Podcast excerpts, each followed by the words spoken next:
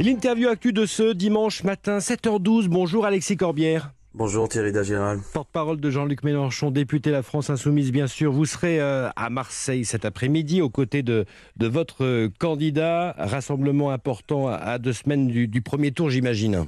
Oui, c'est important. Il faut plus que jamais être présent, faire campagne, convaincre. Vous le savez, euh, ce qui nous intéresse particulièrement, il y a déjà une dynamique qu'on a mis en, en marche, mais euh, euh, en marche, chacun aura compris clin d'œil. Il y a une dynamique, mais euh, surtout il y a 15 jours où il faut convaincre des abstentionnistes. Moi, c'est ça que j'observe en votre particulier. Cible bah, Jean-Luc Mélenchon peut être au second tour. Désormais, c'est atteignable, c'est à portée de main.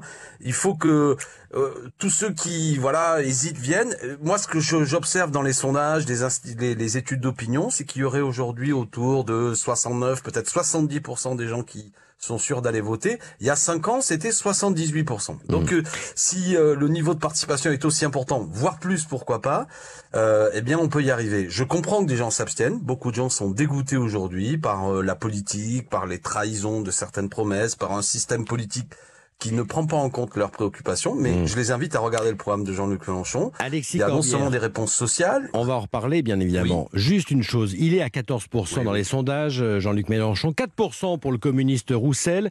Les communistes ont toujours été avec vous, pas là. Est-ce que ça pourrait vous coûter finalement une place au deuxième tour à cause de cette différence, de cette euh, distance qu'il y a entre vous et les, communistes bah, Je le souhaite absolument pas. J'espère que ce ne sera pas le cas. Écoutez, maintenant les choses sont telles qu'elles sont. Voilà, euh, vous l'avez constaté. On aurait préféré être ensemble. Euh, Fabien Roussel a pris une décision. J'invite surtout à ce que l'ensemble des électeurs, des électrices, des milieux populaires se disent qu'évidemment Jean-Luc Mélenchon au second tour, voire Jean-Luc Mélenchon qui l'emporte 15 jours plus tard, parce que tout resterait possible ça changerait leur quotidien, ça changerait leur vie. Ce dont nous parlons, c'est Mais les pays... communistes ne sont pas avec vous, Alexis euh, Corbière, parce que à cause de quoi? Est-ce que c'est la faute euh, Est-ce que c'est finalement Jean-Luc Mélenchon qui paye une certaine arrogance vis-à-vis euh, du reste de la gauche et notamment des communistes? Bah, écoutez, si c'était le cas, ce, ce Jean-Luc Mélenchon ne serait pas nettement en tête de tous les autres candidats. Il est toujours euh, facile d'attribuer à Jean-Luc Mélenchon beaucoup de critiques. Les autres sont parfaits. J'observe que quand même, à l'heure actuelle, la situation électorale, la dynamique électorale, elle est du côté de la campagne du non populaire. Je vais vous dire, vous faire un aveu, Thierry Dagiral. Je ne veux polémiquer avec personne. Personne, aucun des candidats. Chacun a pris des décisions, je ne les commande plus. Moi, je m'adresse aux gens, aux électeurs, aux citoyens, aux citoyennes, et je leur dis, on nous a annoncé un second tour extrême droite Macron, et aujourd'hui, il y a la possibilité que ce soit un second tour, sans doute Macron, face à un candidat de l'Union populaire, Jean-Luc Mélenchon, pour dire quoi? Pour dire il faut la retraite à 60 ans, pour dire il faut augmenter le SMIC à 1400 euros, pour dire il faut défendre les services publics et embaucher des enseignants. C'est ça que nous voulons porter, c'est la conversation qui est la plus importante pour que les Français puissent trancher.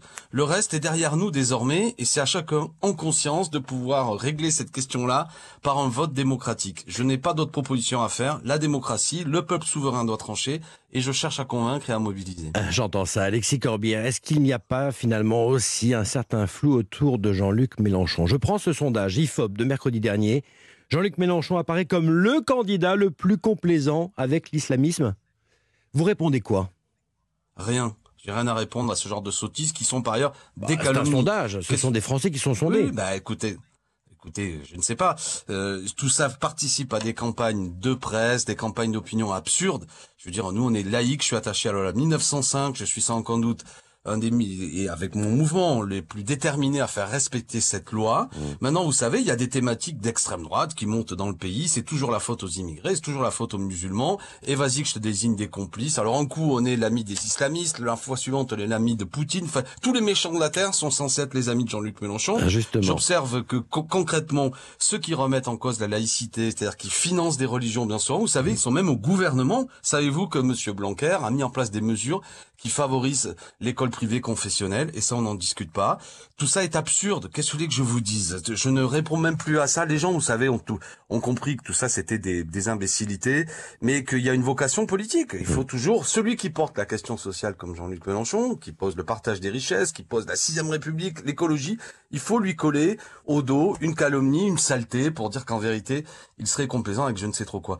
Moi, je réponds même plus. Vous savez, sur le terrain, tout ça ne pèse rien. Hein. Les gens, ce qu'ils veulent, c'est savoir si à la fin du mois, ils auront une bonne paye, si le service public il va être de qualité, l'hôpital, est-ce que encore il peut répondre aux problèmes, est-ce que le professeur va être remplacé, est-ce qu'on va avoir des droits nouveaux comme citoyens, parce que la Ve République concentre beaucoup de pouvoir. C'est à ça que les gens ils veulent des réponses. Toutes ces polémiques médiatiques. Allez, avançons. Bon, ben, je pense pas qu'elles créent beaucoup de mobilisation. Ceux qui ont joué avec ça sont très bas dans les sondages aujourd'hui. Hein. Je vois notamment le PS, euh, il n'est pas terrible. On parle des questions d'actualité, euh, Alexis Corbière, avec vous. La stratégie de, de Poutine semble changer.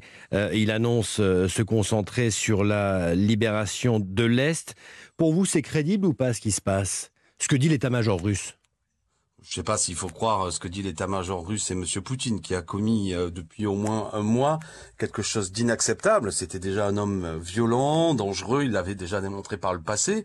Et au passage d'ailleurs, euh, Jean-Luc Mélenchon l'avait déjà qualifié par le passé de graine de dictateur ou d'autocrate. Je dis ça pour que les choses C'est bien parce que vous allez tout seul là-dessus, en effet. Alors que vos amis. non, non, mais c'est parce que ça participe à l'ambiance. Mais c'est intéressant. non, mais attendez. Anne Hidalgo. Mais, je vais revenir. Anne Hidalgo, Yannick Jadot parlent de complaisance envers Poutine de la part de Jean-Luc Mélenchon.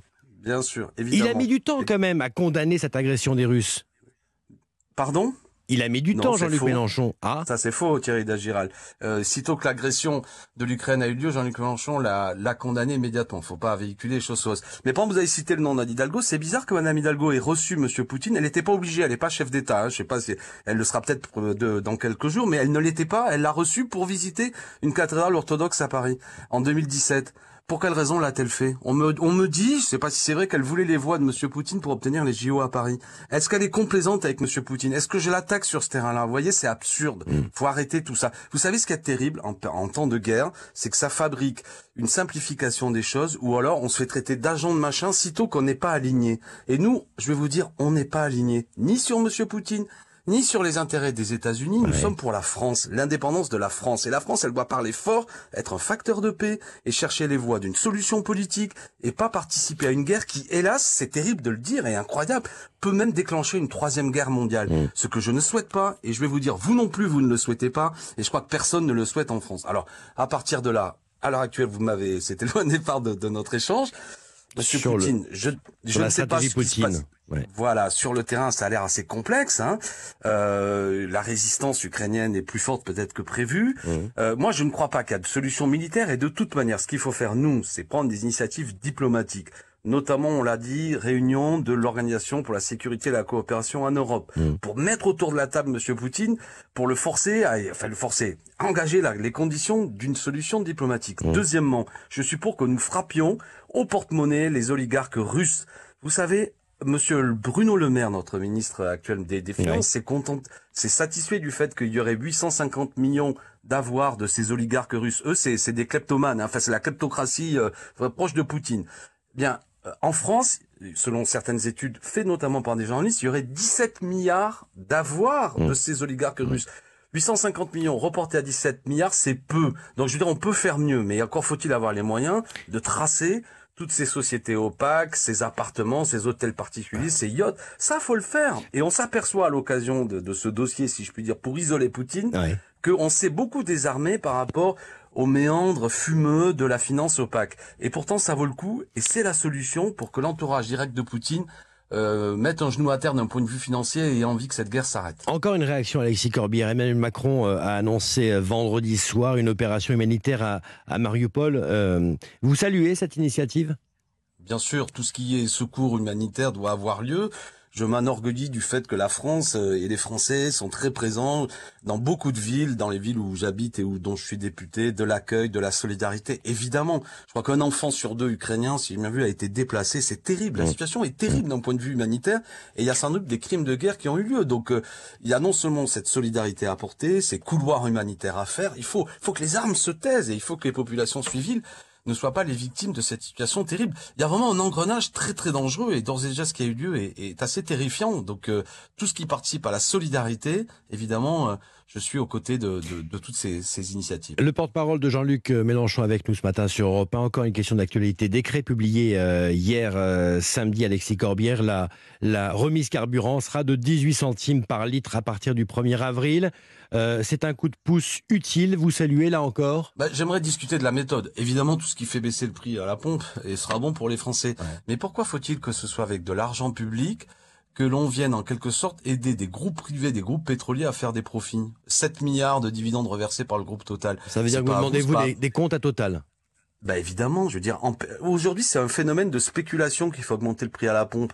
Donc vous avez un groupe qui fait des bénéfices privés, qui reverse à ses actionnaires, et nous avec nos impôts, on va en quelque sorte essayer de compenser la hausse de ces prix. C'est pas possible. Donc il faut un blocage. Mais vous auriez fait quoi, vous, Alexis Corbière Parce que je suis en train de vous le dire. Je suis en train de vous le dire. On aurait bloqué les prix, Jean-Luc Mélenchon l'a dit, notamment sur les produits de première nécessité, parce qu'au supermarché, quand on y va, tout augmente, les pâtes, toutes les choses pour euh, le quotidien, et puis aussi le prix à la pompe. Nous on a fixé à 1,40€, qui était le moment où Jean-Luc Mélenchon avait dit qu'il fallait le blocage des prix. Il le dit déjà depuis euh, un mois.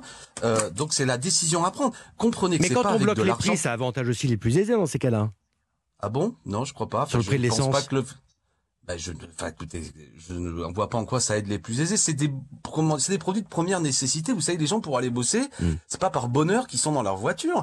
Euh, l'infirmière qui apporte des soins à des personnes âgées, celui qui va, le, petit artisan qui va travailler, etc. mais celui qui a un gros 4x4 pour partir en week-end, par exemple, s'il a mis la ça, c'est autre chose. Bah oui, mais. Ne vous inquiétez pas, on a prévu avec Jean-Luc Mélenchon une fiscalité 14 tranches d'impôts pour que notamment ces gens les plus riches participent davantage à la solidarité nationale dont je suis convaincu ils prendront plaisir à y participer. Il n'y a pas de problème. Nous, notre volonté, c'est de dire que les petits payent petits, que les gros payent gros, mais que tout le monde paye. Mais en l'occurrence, face à une situation qui est injuste, parce que jusqu'à présent, à moins que j'ai pas suivi, euh, dans les stations-service, on vous demande pas quels sont vos revenus pour fixer le prix de l'essence. On paye tous pareil. Donc, en l'occurrence, ce que nous proposons, qui est une mesure, j'en conviens, exceptionnelle, mais de dire attendez, là, ça va plus, ça prend tout le monde à la gorge on bloque les prix, on peut le faire par décret, on l'a déjà fait par le passé. Rappelez-vous, pour ceux qui ont de la mémoire, pendant la guerre du Golfe, mm. Michel Rocard l'avait fait. On peut le faire, c'est une volonté politique. Mais surtout, je reprends la méthode. Moi, je ne comprends pas pourquoi l'argent public dont nous avons tant besoin doit être reversé dans les poches de Total, qui en plus se goinfre actuellement et redonne plus de 7 milliards de dividendes à ses actionnaires. C'est absurde, hein c'est pas mes impôts, c'est pas au vote, c'est pas l'argent public qui doit aider les groupes privés à faire des profits et des profits qui ne cessent d'augmenter. Allez, il reste 15 jours de campagne, rassemblement important à Marseille euh, cet après-midi euh, au Prado de Jean-Luc Mélenchon où vous serez. Merci à vous Alexis Corbière, son porte-parole. Bon dimanche, merci. Bon dimanche.